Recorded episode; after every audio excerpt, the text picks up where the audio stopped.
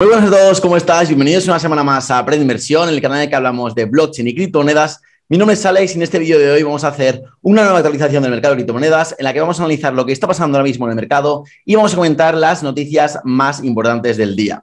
Como siempre, vamos a empezar por CoinMarketCap, viendo lo que está pasando ahora mismo en el mercado. Y vemos que el Global Crypto Market Cap está en 1.27 trillones, una subida de, casi el 3,5% en las últimas 24 horas. Un muy buen impulso del mercado final justo de la semana pasada, el del domingo, que permitió por fin una vela positiva en Bitcoin después de nueve semanas consecutivas cayendo. Así que ha sido una muy buena noticia para el mercado. Vemos que Bitcoin está arriba casi un 5% en 31.273. Muy buena subida por encima de los 30.000 otra vez. Ethereum también sube un 3,2%, incluso había subido algo más hace unas horas, estaban por 1940 más o menos, pero ahora mismo en la, última hora pues ha caído un poco, pero sigue ahí subiendo pues un 3%. Luego tenemos a Binance que casi, casi sube un 1%, Cardano que con todo el hype de la nueva eh, bifurcación pues ha subido un 5%, y casi supera otra vez los 60 centavos. Y como veis aquí pues vemos también subidas eh, grandes como la de Solana que sube un 7%, un poco disipando todo el pánico que ha habido con el, con el parón de su red el, durante durante la semana pasada.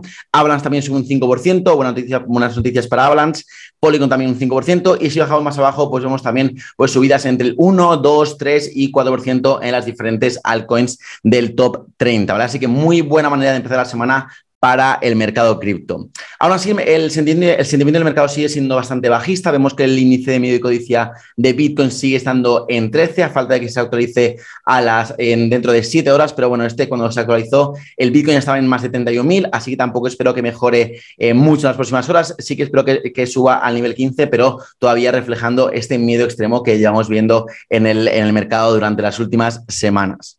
Ahora yendo ya al, gráfico de Bitcoin, vamos a ver el de corto plazo a 4 horas. Eh, el gráfico de KuCoin y ya veníamos comentando este rango lateral que veníamos arrastrando desde principios de mayo. Vimos una, una falsa ruptura aquí eh, a finales justo de mayo, que bueno, luego vimos también eh, una corrección aquí otra vez hasta los 29.000 eh, y pico. Y bueno, ahora hemos vuelto a romper también con cierto volumen, ha sido una buena noticia. Y ahora yo, la verdad es que me espero un movimiento alcista, pero tampoco muy pronunciado, ¿vale? Yo espero que, que corrijamos hasta aquí otra vez hasta los 30.800, que, que nos apoyamos aquí en esta zona de oferta y demanda y que intentemos romper otra vez los 32.600, que es el nivel para mí clave para poder recuperar un poco de senda tampoco digo mucho, un poco de, de, a corto plazo. ¿vale? Con esto no, me refiero que si rompemos los 32.000 ya se acabó el bear market, empezamos un bull market y ya nos, ya nos vamos para arriba, sino que creo que eh, podemos romper aquí e iniciar una pequeña senda alcista a corto plazo, ¿vale?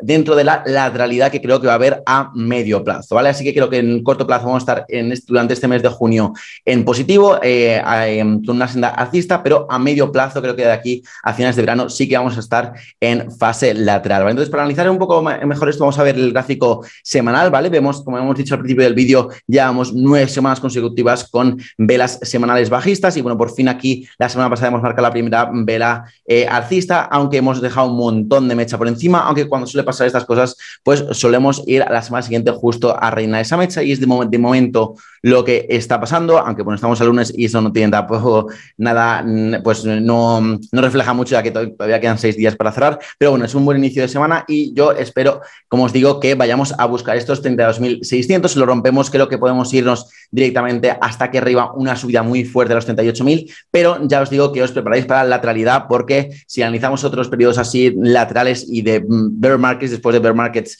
eh, como el que tuvimos, por ejemplo, el año pasado aquí entre mayo y julio, pues vemos que el periodo lateral duró pues prácticamente desde mediados de mayo hasta pues eh, mediados finales de julio, ¿vale? Entonces, en estos periodos hay que armarse de paciencia porque es que son un poco desesperantes, son aburridos, la verdad, pero es lo que hay, estos los mercados, aquí, el, como hemos dicho muchas veces en el canal, el mercado pues es, una, es un mecanismo para transferir el dinero de los, de los impacientes a los pacientes, así que hay que armarse de paciencia. Aquí, como veis, pues eh, estuvimos prácticamente dos meses laterales sin prácticamente nada de movimiento y de repente desde, desde el 20 de julio hasta eh, la primera semana de septiembre, pues vimos una subida de los 30.000 hasta pues los 50.000 prácticamente, una subida, bueno, incluso más, fue más del 80%, así que preparados también para una subida así rápida, no sé cuándo será, no sé si será pues un mes, en tres meses o en seis meses, pero hay que aguantar este, este momento del mercado en el que es muy difícil estar, es muy fácil de repente mm, ahora mismo vender tus criptomonedas, ir del mercado, pero al final eso es como si pierde dinero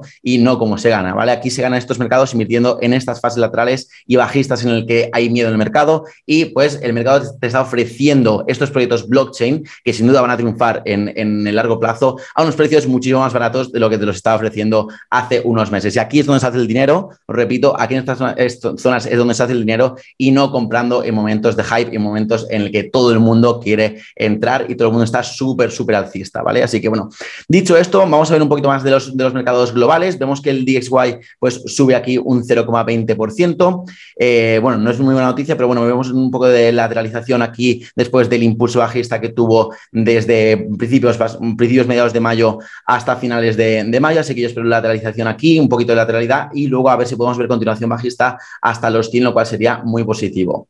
Luego también el Nasdaq eh, pues abre en positivo la semana, estamos un 0,33%, el Dow Jones estaría un 0,3 también y el perdón, el S500 y el Dow Jones está prácticamente plano, ¿vale? Así que a ver si también vemos ahí respuesta por parte del Nasdaq y empezamos a tirar un poquito más aquí también en los mercados de equities.